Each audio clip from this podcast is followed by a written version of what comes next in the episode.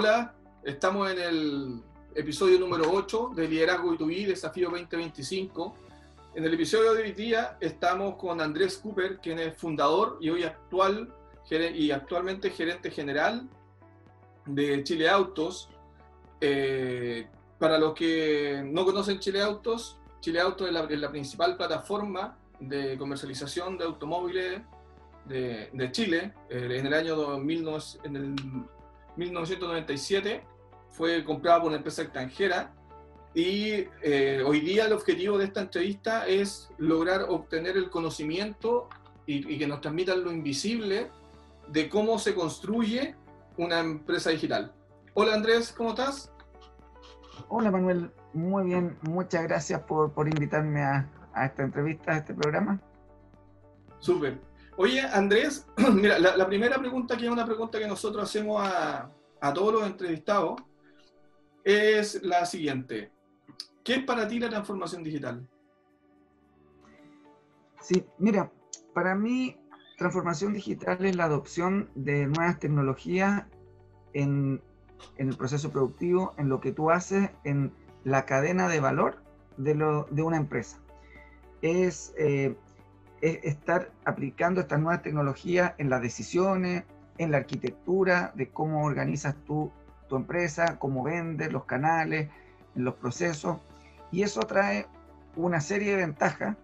Eh, por ejemplo, hacen todo mucho más rápido, puedes probar más rápido, puedes iterar, puedes, por ejemplo, probar un nuevo eh, producto, un nuevo servicio hacia un cliente, puedes personalizar ese servicio, es más flexible de alguna manera permite, o eh, transformación digital es cambiar el, mindset que uno tiene de cómo hace las cosas e incorporando la tecnología como pieza clave.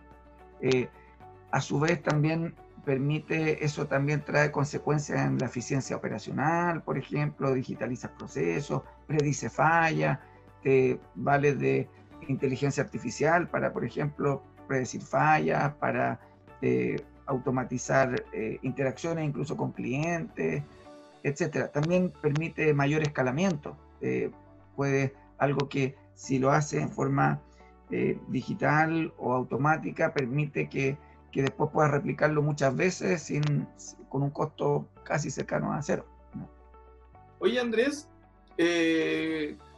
¿cómo fueron los inicios de, de Chile Auto y cómo vivieron la primera venta? Mira, ahí hay harto, harto que contar. Fue, la verdad, yo salí de la universidad y el mismo mes que estaba saliendo, al mes siguiente, me llamó un compañero de universidad que con su jefe del, trabajo quería, eh, tenían ganas de hacer una empresa en internet. Ese era todo lo que había atrás. Y me, que, me ofrecieron que si quería ser parte, porque yo era, eh, si bien había estudiado ingeniería comercial, tenía como un background medio tecnológico había, aprendido a programar de, niño, entonces como que, eh, y ellos tenían un, em, un background mucho más comercial en el fondo. Entonces, perfecto, em, me junté con ellos, con Gonzalo Prieto, Juan Francisco Betancourt, y em, empezamos a hacer un proyecto en Internet que en verdad no tenía nada que ver con auto, era un tema de traducciones al principio, y a los pocos meses Gonzalo llegó con la idea de, oye, mira, podríamos hacer, replicar esto que está en papel, que era una, unos revistas que hay aquí en Estados Unidos a la salida de los supermercados regalaban. Eh, me preguntaron, oye Andrés, ¿tú puedes hacer una página que tenga estos autos? Claro, en verdad eso no, no cuesta nada, eh, pero no entendía mucho el modelo de negocio. Ninguno de los tres tenía claro el modelo de negocio. De hecho, no teníamos modelo de negocio pero creíamos que si hacíamos algo útil, algo que la gente le, eh, le interesara, podría, podría en algún momento traducirse en dinero, traducirse en, en, algo más, pero en el fondo, en ese momento, la idea era hacer algo que le sirviera a la gente. Entonces, a la gente en este caso que estaba buscando auto o que quería vender, vender su auto. Entonces, perfecto, lo, yo hice la página, eh, empezamos a, y, nuestra idea nunca fue ganar dinero, en, sobre todo en una primera etapa. Queríamos empezar a, hacer crecer el negocio. El énfasis estaba en hacerlo crecer más que en, que en rentabilizarlo. Por lo tanto, cada uno de los tres socios tenía su trabajo y esto lo hacíamos en horas fuera de oficina o los fines de semana. Cuando mis socios iban a automotora a vender eh, esta página en el fondo, eh, de hecho al principio era, era gratis, era, eh, y por mucho tiempo fue gratis.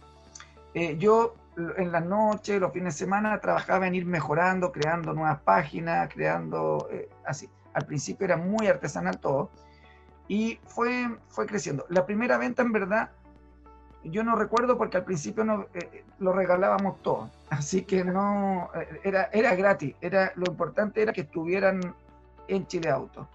Y fue creciendo, lo que sí nunca, mira, durante seis años no, no retiramos ni un peso. Durante seis años fue solo, entre comillas, perder plata, vas a estar invirtiendo, tres años y después tres años en que no había que poner ni un peso más, pero tampoco llegaba de vuelta. Y mm, al año seis recién empezó a rentabilizarse, empezamos a recibir algo en el fondo. Y, pero, ¿por qué fue así? Porque estábamos enfocados principalmente en crecer, crecer, crecer, crecer. los costos, mira, los precios mm, a principio gratis, después cobrando, pero muy poquito. Y y en el fondo costos manteniéndolo a raya, pero lo mínimo, y crecer, crecer, crecer, crecer, crecer. Ese era como el, el objetivo en el fondo. Y mm, lo otro que, era, eh, que fue muy interesante es que si bien no llegaban ingresos, lo que nunca dejó de crecer fueron las visitas. Las visitas siempre se iban duplicando un año a otro, bueno, al principio mucho más que duplicando, iban creciendo, pero una cosa impresionante. Y los avisos en, el portal, el stock, el número de vehículos, también. En un principio teníamos, bueno, cero. Eh, tuve, yo tuve que inventar algunos avisos para, para que mis socios fueran a, la automotora a decirle que así se verían sus autos. Pero después, y después llegamos, no sé, nuestro objetivo era tener 5.000 autos, que en ese tiempo era lo que más tenía el, Mercurio, que era el, medio que dominaba el, mercado, los clasificados, tenían alrededor de 5.000, 6.000. Entonces, nuestro objetivo era ya poder llegar a eso. Después de eso no creíamos que pudiéramos tener más. Con, cuando llegamos a eso, ya el principal medio de clasificado ya tenía 10.000, eh, así que tuvimos que apurarnos otro poco más. Y cuando lo empatamos, pensamos que ya se había acabado. Y seguimos creciendo, creciendo, creciendo. Y bueno, em, hasta hace poco teníamos 80.000 autos en el fondo y claro, ahora con la pandemia esto ha bajado significativamente, pero, pero en el fondo ya eh, en verdad empezamos a hacer desde hace mucho tiempo atrás ya el principal sitio donde todo el mundo eh, publica o busca, busca precios de referencia, etc. Súper, mira, Andrés, hay, hay dos cosas bien bien, bien importante que quiero destacar de lo que tú me cuentas, que tiene mucha relación con lo que hoy día las empresas industriales, que son a quien llega, ¿cierto? Liderazgo B2B, Desafío 2025, y a los ejecutivos del mundo industrial que hoy en día están llegando al mundo digital y muy cercano a la academia o muy cercano a, a, a metodologías ágiles y cuando tú me cuentas cómo ustedes vivieron ese proceso, es cuando uno empieza a darse cuenta que en realidad las metodologías ágiles las fueron, se fueron construyendo por los propios éxitos que habían en Internet, ¿cierto? Porque Tú, tú, tú, me mencionaste que cuando, querían, cuando partieron estaban viendo un tema de traducción que terminó siendo un, tema de autos, ¿cierto? Y que, eh, que, que hoy día hablan de pivotear, que, que si te das cuenta que, que, que tu negocio pivotee, ¿cierto? Y, y, después enfocarte en crecer, crecer, crecer, como decías tú. Entonces, ¿cómo, cómo vivieron ustedes ese proceso de, de, pivoteo que hoy día se llama, que es cuando, cómo, cómo, fue esa conversación, digamos, cuando fue el momento de ya no somos un traductor, sino que podemos ser esto? ¿Cómo, cómo, lo, cómo lo vivieron?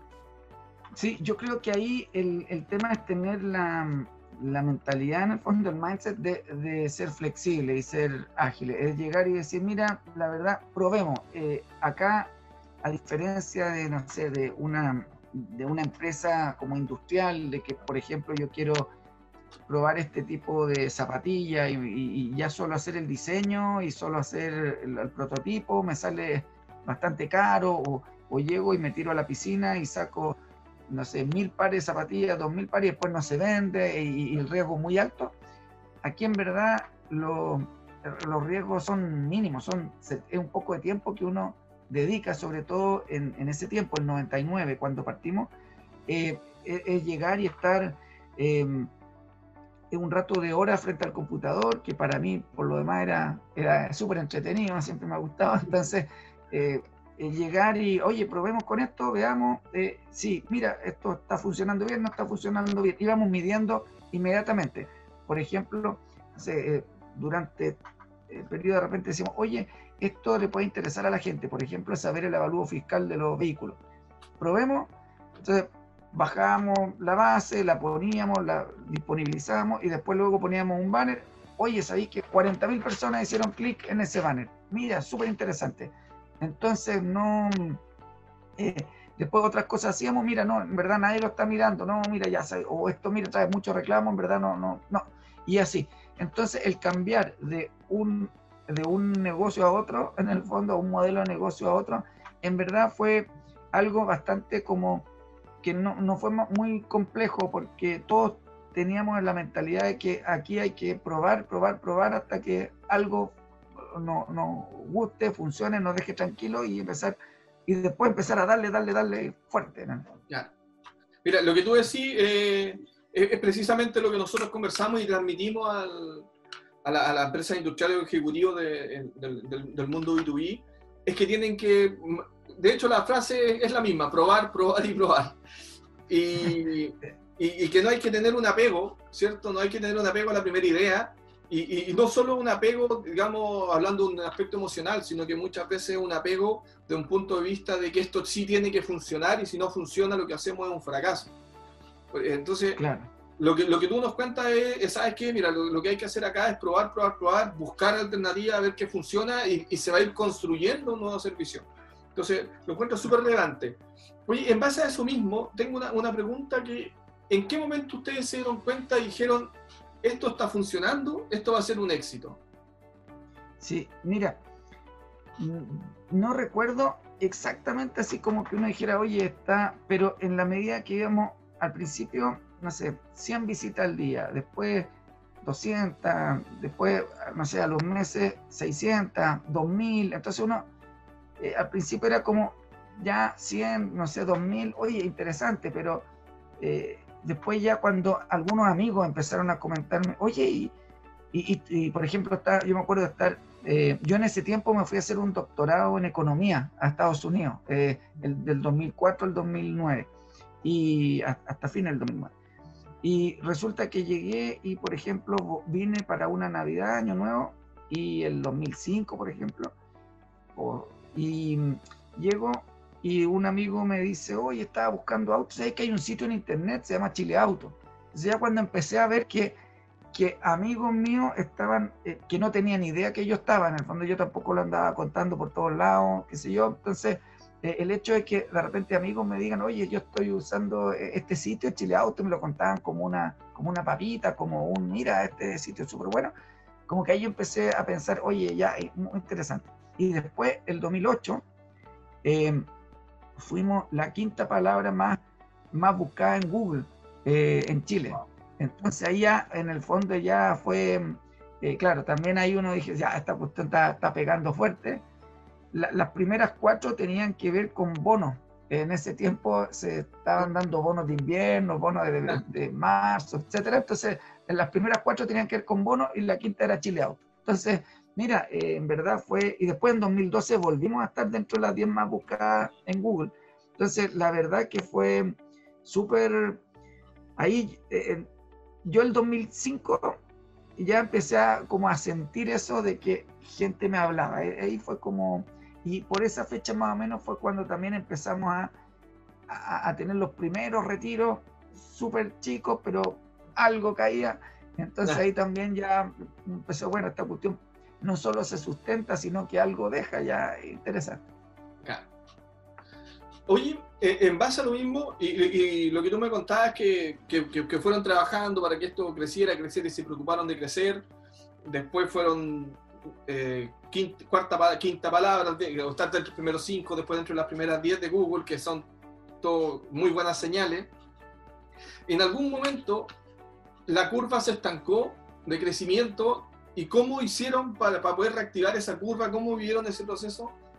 Sí, mira, más que estancar, yo siento que la curva eh, cambió la pendiente en el fondo. Venía creciendo y veníamos creciendo mucho. Eh, de alguna manera estábamos creciendo junto con el, junto con el mercado que se iba pasando a Internet en el fondo, ¿verdad? O sea, el mercado de los autos, bueno, ha ido creciendo también, pero mucha gente buscaba, iba los fines de semana con el diario en, en el fondo bajo el brazo a la, a la automotora, a ver, mira, vengo a ver este auto, vengo a ver este auto.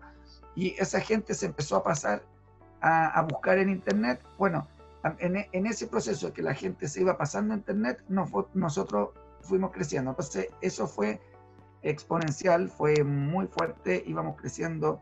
Eh, no sé, el primero era 100% con respecto al, año pasado, muchos eh, años tuvimos así o más incluso y después empezó a bajar esos 80, 50, 30, entonces fue como aplanando. Yo sentí que eso ocurrió 2012, 2013, cuando ya más o menos teníamos una posición bastante grande en el fondo y como que claro, ya no, no crecía todo a ese ritmo. Y después se ha, seguido creciendo, pero sabes que eh, ya el crecimiento no ha sido tanto en términos de visita, en términos de, sino ha sido en en términos de productos que uno va ofreciendo para resolver este viaje de compra del, consumidor en el fondo para irle dando eh, distintos servicios que lo ayuden a no tener tanta incertidumbre o, tener menos asimetría de información. Por ejemplo, en inspección de los vehículos, por ejemplo, un punto seguro donde se puede eh, mostrar el auto con confianza. Eh, estamos trabajando en temas de garantía, también está, bueno, los créditos y los seguros del auto también siempre están. Entonces, son todo esto. También hay otro, otro eh, segmento de clientes que necesita vender el vehículo luego y, por ejemplo, no, o muy rápido, no, o no quiere estar mostrándolo en forma personal y prefiere que, que vendérselo a una empresa. Entonces, también tenemos uno, un, oferta instantánea y así, distintos productos que van complementando esta oferta de valor y la van haciendo más, más robusta. Pero por ahí yo veo el crecimiento que, que ha sido más, más grande en el fondo. Eh, después que ya el crecimiento en visitas se fue como, como ya no es, no es estancando, pero fue creciendo una tasa como de mercado. Perfecto. Oye, el, ahora tú me hablas de, de, productos, por ejemplo, y han ido como ir creciendo. ¿Cómo es, dirigido al, grupo objetivo que, va al programa, que es el mundo industrial, el mundo B2B, y que está buscando constantemente negocios eh, y modelos de negocio del, mundo industrial o B2B, llevarlo al mundo digital. ¿Cómo ustedes han abordado el, mundo B2B en relaciones con sus clientes, con, con, la automotora, relaciones a lo mejor con socios estratégicos, y cómo ha ido eh, evolucionando este, este, esta sinergia que se puede lograr? Claro, mira, eh, hemos estado desarrollando varios productos, eh, varios servicios hacia, eh, hacia concesionarios, automotoras o hacia las marcas también, o empresas que quieran soluciones de publicidad. Y, por ejemplo, con productos de destacar el inventario, por ejemplo, entonces productos en los cuales para a veces que porque en el tema de la venta de vehículos, la rotación es algo clave, ¿verdad? En el fondo, si tú tienes un auto que lo, aceptaste en parte de pago por una determinada cantidad de dinero y tú todavía no tienes ese dinero, tienes ahí el vehículo estacionado que te está, eh, eh, tienes que mostrarlo, tienes que lavarlo, está ocupando un, un, espacio físico que en el fondo tiene un precio también, y si no lo vendes, no, como que no materializa esa, esa ganancia en el fondo, ese, ese dinero.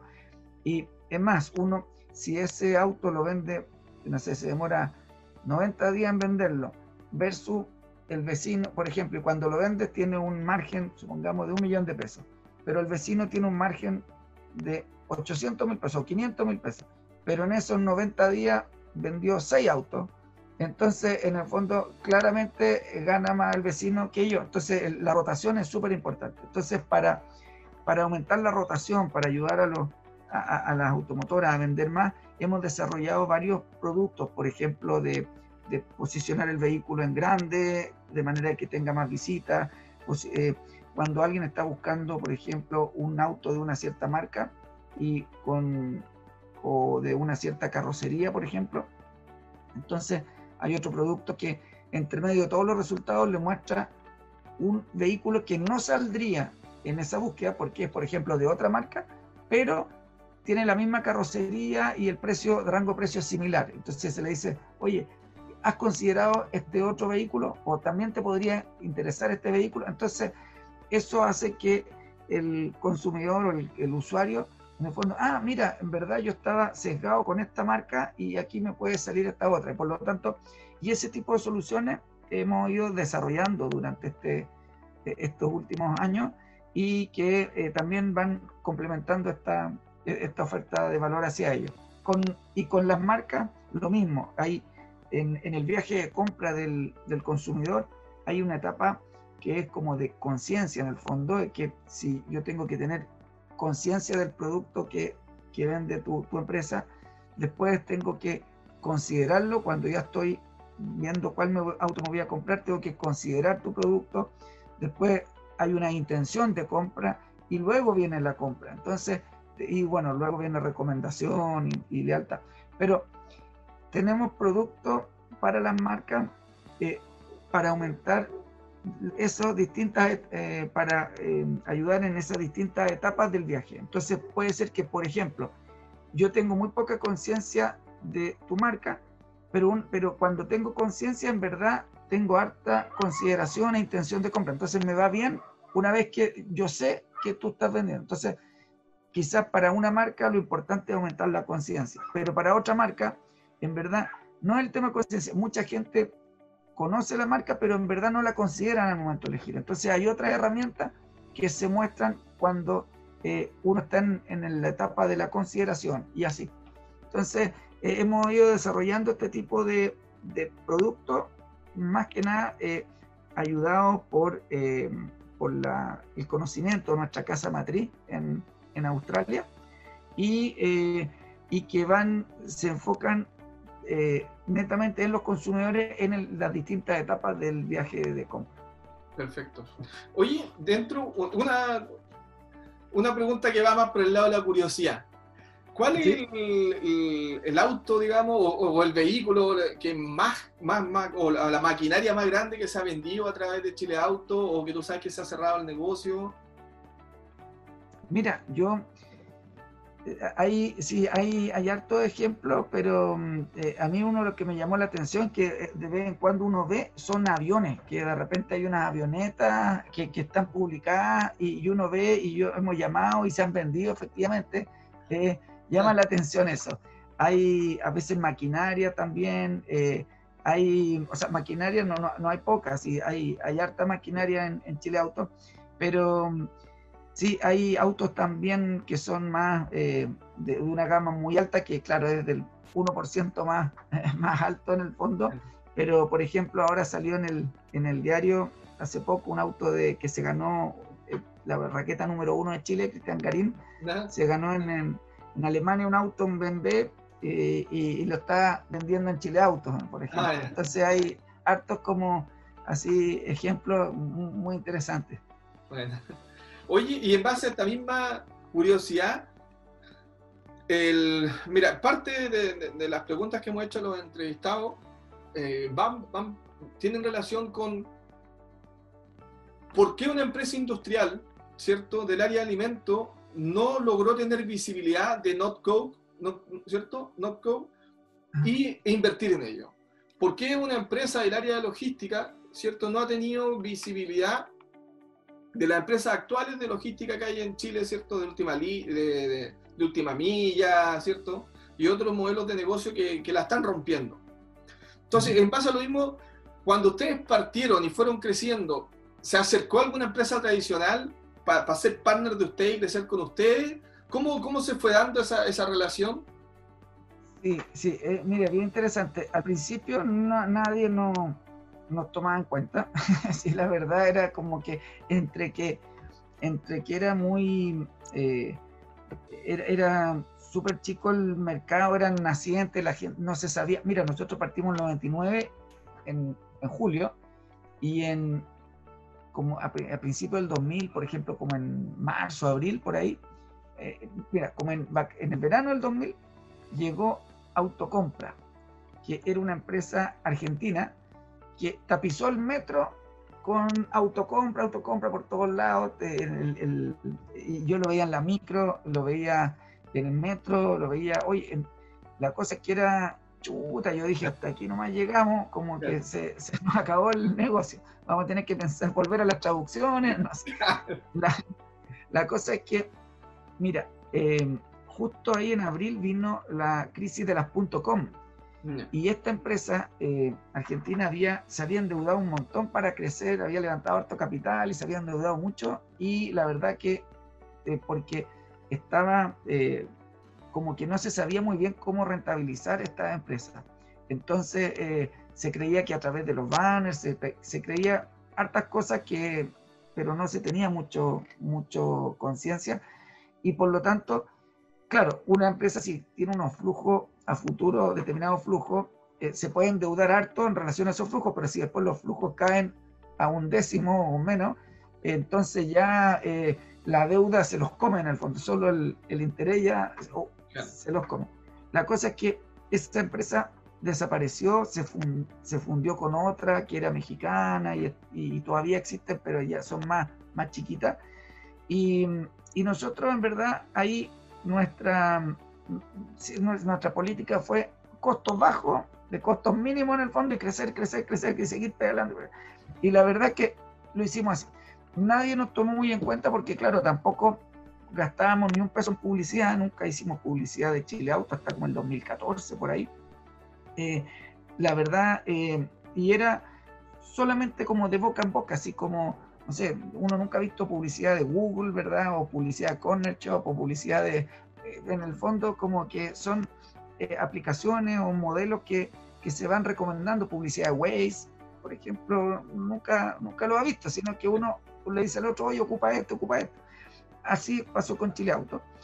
Y sí se nos empezaron a acercar ya por ahí como el 2006, 2007 empezaron a acercarse las primeras, pero mira, lo que pasaba es que nosotros, eh, el enfoque que habíamos dado, yo creo que fue el correcto, era no, no cobrar mucho, sino que cobrar poquito, lo mínimo, pero que, nos cubra los costos, obviamente, pero crecer en el fondo. Entonces, eh, entonces, claro, por ejemplo, una automotora, uno le ayudaba a la automotora a, por ejemplo, supongamos, la automotora pagaba 10 mil pesos eh, en ese tiempo, y el 2005, por ejemplo, 10 mil pesos por, por, estar en Chile Auto. Vendía un auto y pucha pagaba no sé cuántos años, eh, con el puro margen, pagaba no sé cuántos años de Chile Auto, pagaba 10 años, yo creo pagaba de por vía, no sé, cómo que en el fondo era, era mucho. Entonces, eh, pero claro, uno podría haber pagado, cobrado más, pero eso incentivaba una a que no tuvieran no tuviéramos toda la automotora otra a que viniera gente, eh, otra competencia, qué sé yo. Entonces, finalmente, nuestro, nosotros habíamos visto los beneficios de red, que mientras más eh, personas utilicen un sitio, más valioso el sitio en el fondo. Entonces, el tema del dinero no era, no era tema en ese tiempo, no era un tema de, de que hay que rentabilizarlo ahora, sino que lo que nos preocupaba era el valor de la empresa como, como un todo. En algún momento esto se va a rentabilizar, decíamos, pero ahora no es el momento. Y entonces, se nos, cuando se, para responderte la pregunta, cuando se nos acercaba la, la gente, eh, las empresas nos decían, oye, eh, queremos comprarlo, mira, miremos cuál fue la utilidad de usted el año pasado y eso lo multiplicamos por 10, qué sé yo.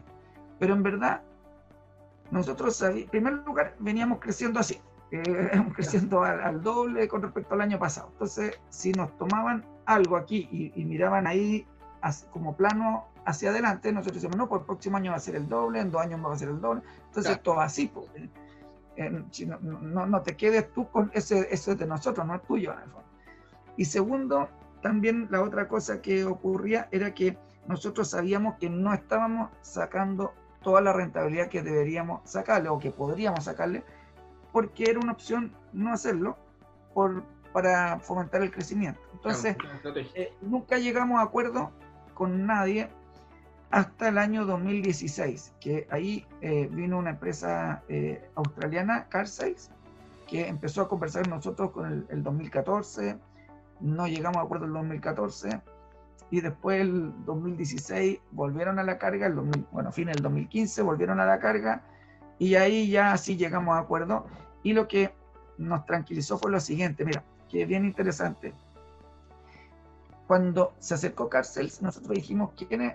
quiénes son, no tenemos idea. Entonces, descubrimos que, bueno, eh, Australia, eh, no sabíamos, eh, tiene un 30% más de población, pero el ingreso per cápita era tres veces más que Chile. ¿Ok? Los autos nuevos se vendían 3 millones, perdón, se vendían un millón, y acá en Chile se vendían 300 mil en esa época. Entonces dijimos, mira, como tres veces corresponde el ingreso per cápita, mira ya. Los autos usados se vendían 3 millones y acá en Chile un millón, que también, oye, mira, después vimos Car Sales y em, se, tenían un inventario de 220 mil eh, autos y nosotros teníamos 70 mil. Dijimos, mira, todo coincide tres.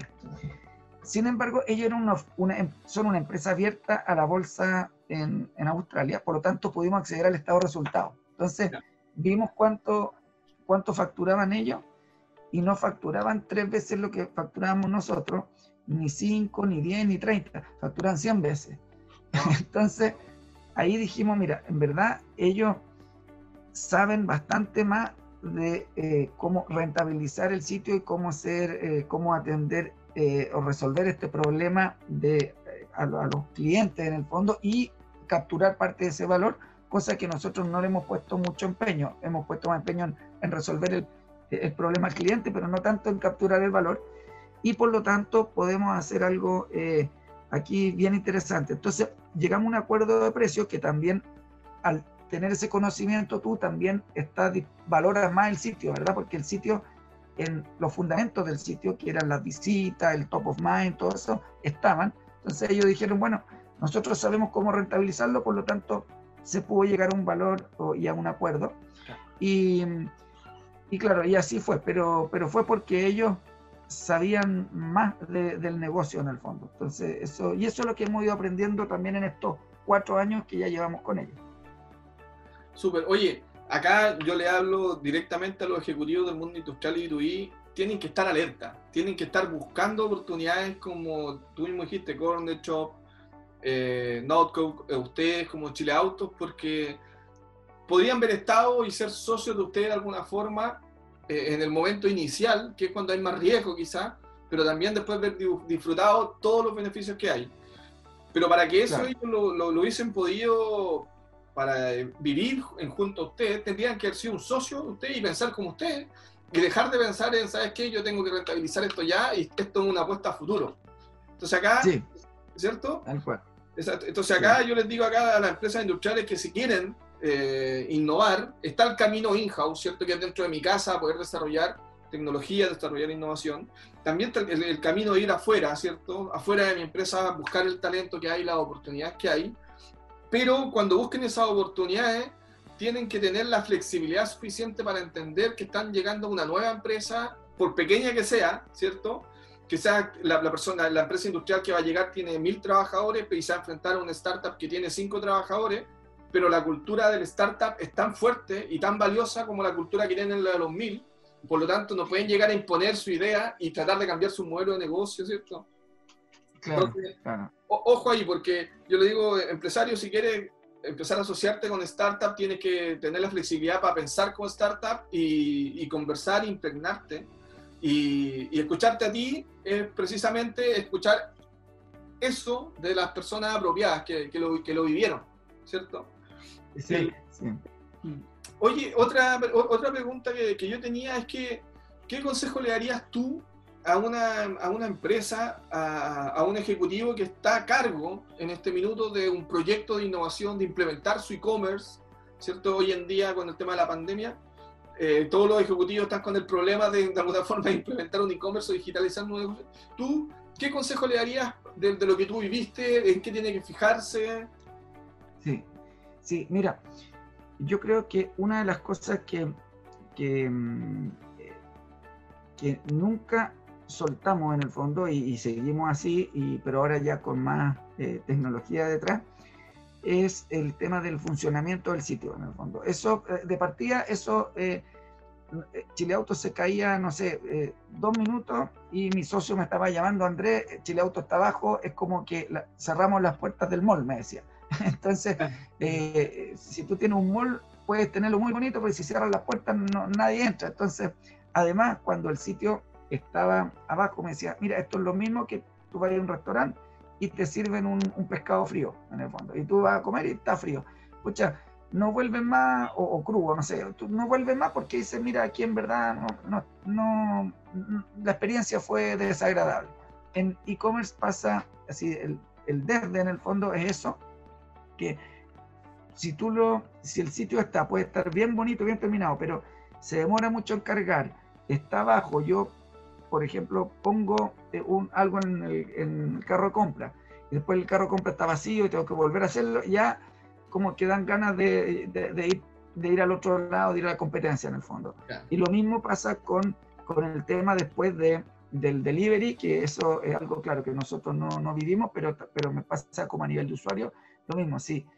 Eh, a mí me encanta, por ejemplo, cuando, en, supongamos, en el tema del Mercado Libre hay un, una opción que compra y llega hoy día, por ejemplo. Entonces, eso quizás me vale un poquito más el, el, el envío, quizás me sale, no sé, dos mil pesos versus cero pesos o dos mil quinientos pesos, pero llega hoy día. O sea, en el fondo yo compro y después al ratito me están tocando el timbre. Es como, eso en verdad, esa como instantaneidad, esa experiencia, la verdad es que es muy agradable y hace que uno vuelva. En cambio, compro una multitienda y me dice que van a llegar de partida en 10 días más. Espero los 10 días y no llegan y no me dan respuesta. Y me dice, y después como a la semana de ahí, me dice, mira, tu pedido había un quiebre de stock que estamos viendo, tratando de conseguirlo. Entonces, ese tipo de experiencia cliente yo creo que es fundamental. Mientras uno mejor la resuelva, más eh, eh, más lealtad crea en el fondo y también más eh, de boca en boca. Entonces eso, eso yo creo que eso es como las, las claves. Perfecto. Aparte ya de la usabilidad y que sea intuitivo, pero eso ya cada vez como más, entre comillas, estándar. Hay ciertos botones que son ya como relativamente estándar, pero, pero lo otro es, es fundamental. Sin eso no uno puede probar un poco, pero ya empieza a fallar eso y ya, ya se va a lo conocido en el fondo. Claro. Oye, y, dentro, otra pregunta que, me nació ahora es, ¿cómo fueron construyendo el equipo de Chile? Las personas que se iban integrando, partieron ustedes, ¿cierto? Partiste con tus socios, estabas tú, pero cuando fueron creciendo, ¿cómo fueron incorporando personas y creando su cultura de trabajo y qué significa? ¿Cómo, cómo le transmitías tú a tu equipo lo que estabas cre creando? Sí, sí, mira, eh, yo creo que ahí fue, ha sido un, cambio. En un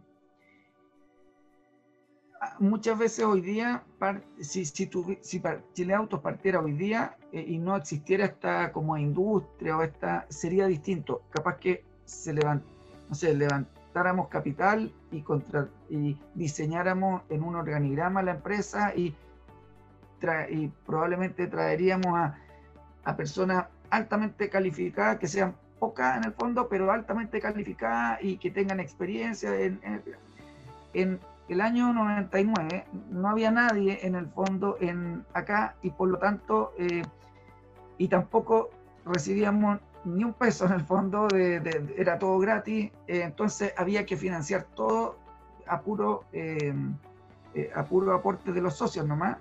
Entonces en el fondo lo que hacíamos era era por ejemplo no sé entre gente que, que eran parientes por ejemplo entre amigos entre gente que de repente algunos estudiantes en prácticas nos ayudaban. Yo me acuerdo, por ejemplo, yo, yo aprendí a programar, como te comentaba, de, de niño y después las páginas web las aprendí eh, con, la, con, la, empresa de traducciones. Ahí investigando, eh, me compré una revista, después por aquí, por allá, y dije, mira, si yo sé programar y página web es un lenguaje de programación, yo tengo que poder hacerlo. es cosa de saber nomás, y, o sea, de, de, ver cómo hay y empezar a probar. Bueno, cuando después ya llegamos y traíamos a alguien que me ayudara en la parte de programación, lo que hacíamos era, por ejemplo, venían algunos estudiantes en práctica. Entonces yo, yo me acuerdo que yo les enseñaba, iban a estar ya cinco meses porque estaban, eran prácticas más largas, de colegio en general, quinto medio, ¿verdad? esos colegios técnicos. Entonces, que traían todo el empeño, pero no sabían programar mucho. Entonces yo les enseñaba y entonces estaban programando. Pero ahí, gracias a eso, pudimos mantener la empresa porque si no hubiera no hubiéramos, eh, no, se podía, sino que, o sea, con tres sueldos no podríamos tener mucha gente en el fondo, era, era distinto y sin, sin levantar capital y con, sin nada. Así fue creciendo eh, con gente en el fondo que muy, eh, que dio mucho por Chile Auto, que se la jugó entera, pero que, pero no eran gente que fuera un experto en cada, en cada puesto de trabajo, en el fondo. Y con el paso del tiempo, eh, cuando la empresa va creciendo, eh, tiene que irse profesionalizando y va trayendo gente que, que va, eh, que tiene más competencias para cada cargo y etcétera. Pero fue, yo creo que fue un crecimiento distinto a lo que yo veo ahora en la, las startups, que en general parten con, con profesionales ya como bastante específicos para cada una de las de las áreas. Perfecto. Oye, ¿y, hoy en día cómo es tu equipo de trabajo, Andrés? Sí, mira, hoy, en día somos, eh, a ver, en Chile Auto propiamente tal somos 35 personas, es un equipo bastante, no, bastante reducido para, para lo grande que somos, pero tenemos externalizado en nuestra casa matriz todo el tema tecnológico. Y ahí eh, tenemos un, eh, un, hub de tecnología en Chile que presta, eh, presta servicio a todos, a los otros empresas del, del, grupo que son de Latinoamérica, en Argentina, en México, y mm, incluso presta servicio al mismo cárcel, a la casa matriz, que son 25 personas de, de tecnología. Y mm, claro, y el equipo, bueno, eh, como te decía, ya hemos pasado un proceso de, profesionalización donde cada persona eh, tiene estudio y experiencia en otra empresa en ese mismo cargo, por lo tanto ya el conocimiento que, hay en el equipo ya cada vez más, más grande. Ustedes en Chilauto ya tienen varios años, ¿cierto? Son uno de los pioneros del mundo digital y han, han vivido, yo creo que, distintas crisis. ¿cierto? Yo creo que al menos unas tres crisis globales pueden haber vivido en este tiempo. ¿Cómo, ¿Cómo, han afrontado esa crisis y cómo han afrontado esta última crisis que digamos que, que tenemos hoy día global, que es la pandemia? Sí, mira, las crisis en general que hemos pasado partiendo de las .com, que cuando nacimos y después eh, subprime y otras crisis después del 2015, en verdad, mira, siempre Chile Auto como como partimos eh, muy, muy con los costos muy controlados, en el fondo era súper austero todo, en el fondo era eh, una oficina chiquitita, eh, todo, de hecho al principio no teníamos ni oficina. ahora uno puede pensar más, más fácil no tener oficina, en ese tiempo no, como que yo veía otras empresas que tenían una oficina, unos tremendos pisos en, en comunas así súper caras y nosotros en verdad una oficina chiquitita en el centro de Santiago y ahí estábamos todos eh, y así. Em, y no, por lo mismo, cuando empezó a ser rentable, nunca, nunca, los costos siempre los mantuvimos muy, muy bajos. Entonces siempre había como una especie de colchón, por lo tanto, si las ventas disminuían o la publicidad disminuía, nunca nos afectó la viabilidad de la empresa porque no estábamos gastando todo lo que lo que ingresaba en el fondo. Entonces el margen era bien grande. Entonces eh, teníamos, y eso que no rentabilizábamos, no poníamos el esfuerzo en rentabilizar la empresa, pero igual el margen era grande. Eso pasa mucho con las empresas en Internet, porque en el fondo el costo marginal que llega un cliente nuevo es cero prácticamente. Pues entonces En el fondo, una vez que uno tiene el, el alcance del equilibrio, todo lo que crece entra directo como a, utilidad. Ahora, em, entonces nunca nos afectó tanto las crisis porque, em, claro, eh, la utilidad era un poco menor, pero, pero seguíamos, seguíamos avanzando y seguíamos creciendo. Y, lo que nos enfocábamos más era en, en, en, general esas crisis les pegan a las empresas o que son más chicas o que están más con el agua un poco más al cuello. Entonces, eh, esas empresas como que se, se, iban muriendo y no llegaba todo el tráfico de esa empresa a nosotros. Después empezaba después otra crisis, se morían y no llegaba así. Y mm, con y después eh, con la última crisis lo que de la pandemia ha ocurrido algo parecido. La verdad que nos hemos ajustado bastante en términos de, de costo, eh, también en, reduciendo distintas partes por donde hemos podido. Y eh, mira, no hemos tenido resultados bastante, bastante buenos. Eh, quizás los ingresos han sido menores, pero la, los resultados, la, última línea está en línea con lo que estaba el año anterior, por lo tanto hemos estado, eh, nos hemos mantenido bastante bien. Y ahora, la verdad que este último mes ha sido increíble en términos de visitas, de cotizaciones. Eh, estamos teniendo 50, eh, 60% más de visitas que un mes normal, ni siquiera que los meses anteriores, sino que hemos tenido como el doble que los meses anteriores eh, y como 50, 60% un mes normal. En verdad ha sido súper. eso tiene que ver con, con que la reapertura progresiva de las distintas comunas, ¿verdad? de las cuarentenas, tiene que ver con el 10%, tiene que ver con, con varios de estos fenómenos, en la reducción de la incertidumbre, que ya por lo menos se ve luz al, al final del túnel, entonces como que ya se está reactivando.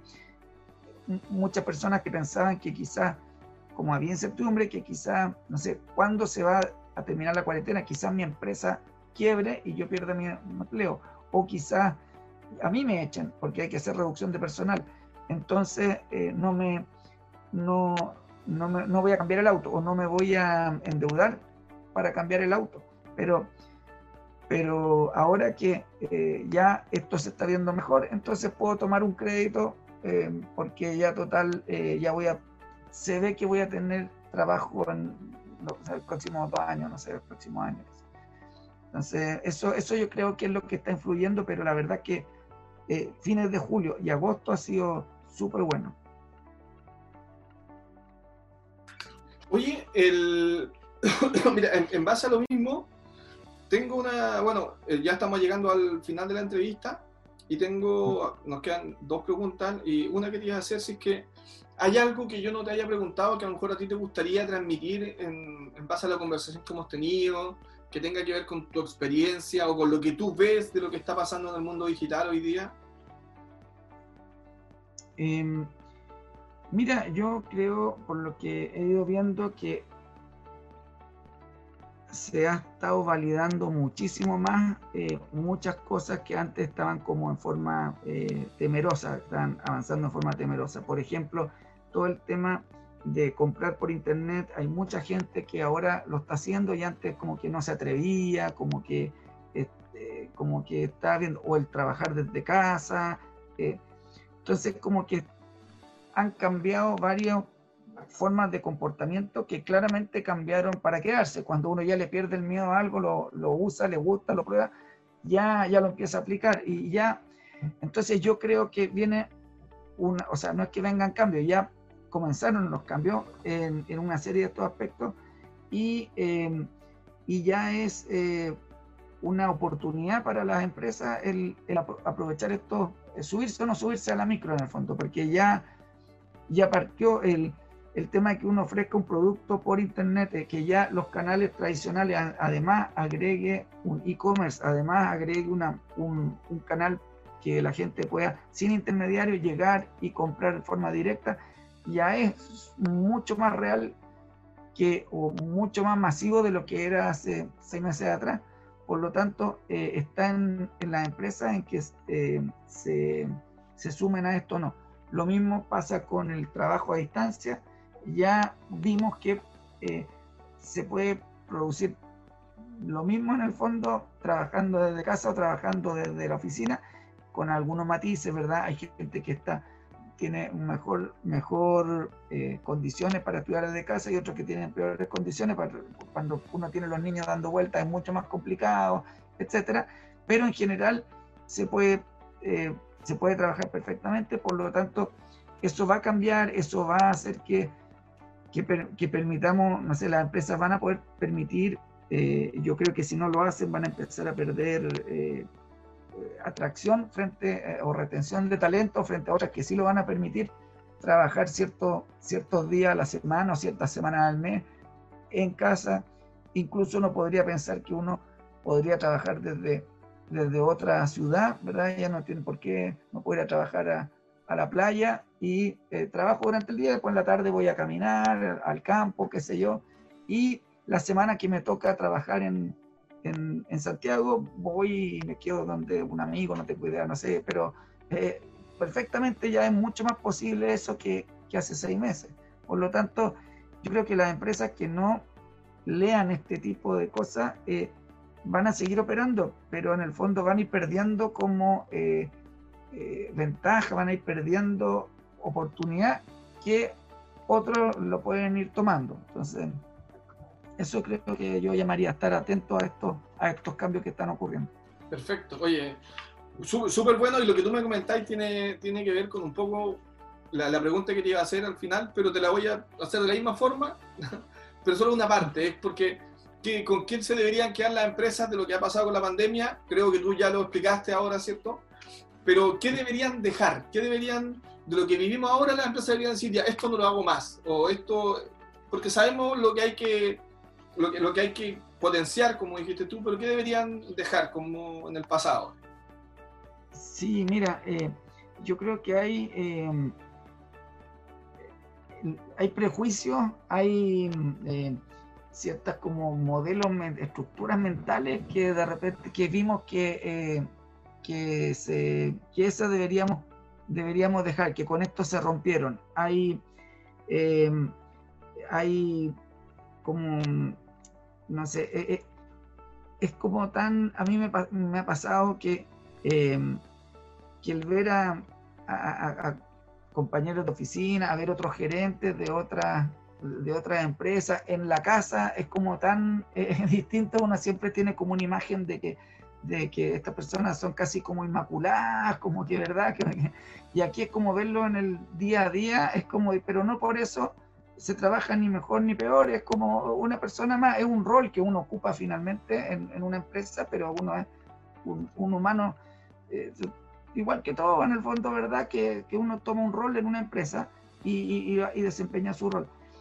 Eso, eso es como prejuicio, eso es como eh, forma de, como estructuras mentales, creo que hay que dejarla atrás.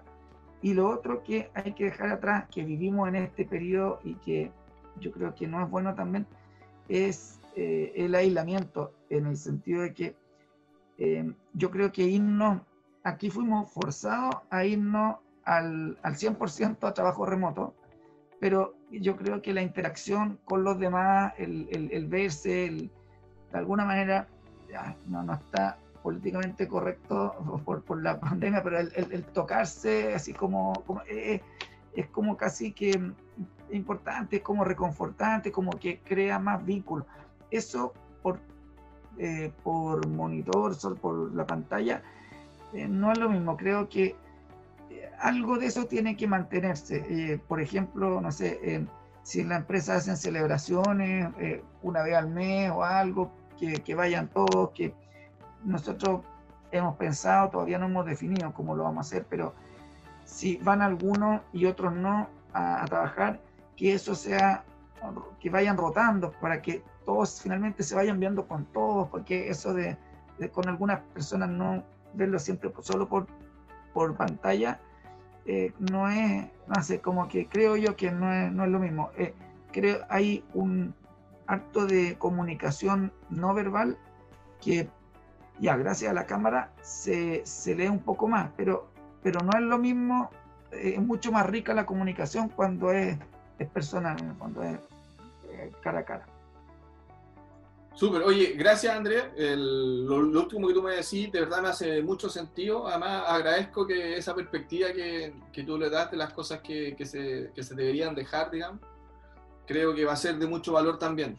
Y sobre todo agradezco y, creo que acá tienen que poner atención todos los que están escuchando cosas como el pivotear, que, que, dejemos de pensarlo como un algo académico y anclémonos la experiencia que tuvieron ustedes real de que partieron como una página para traducir y terminaron una página de, de, auto, ¿cierto?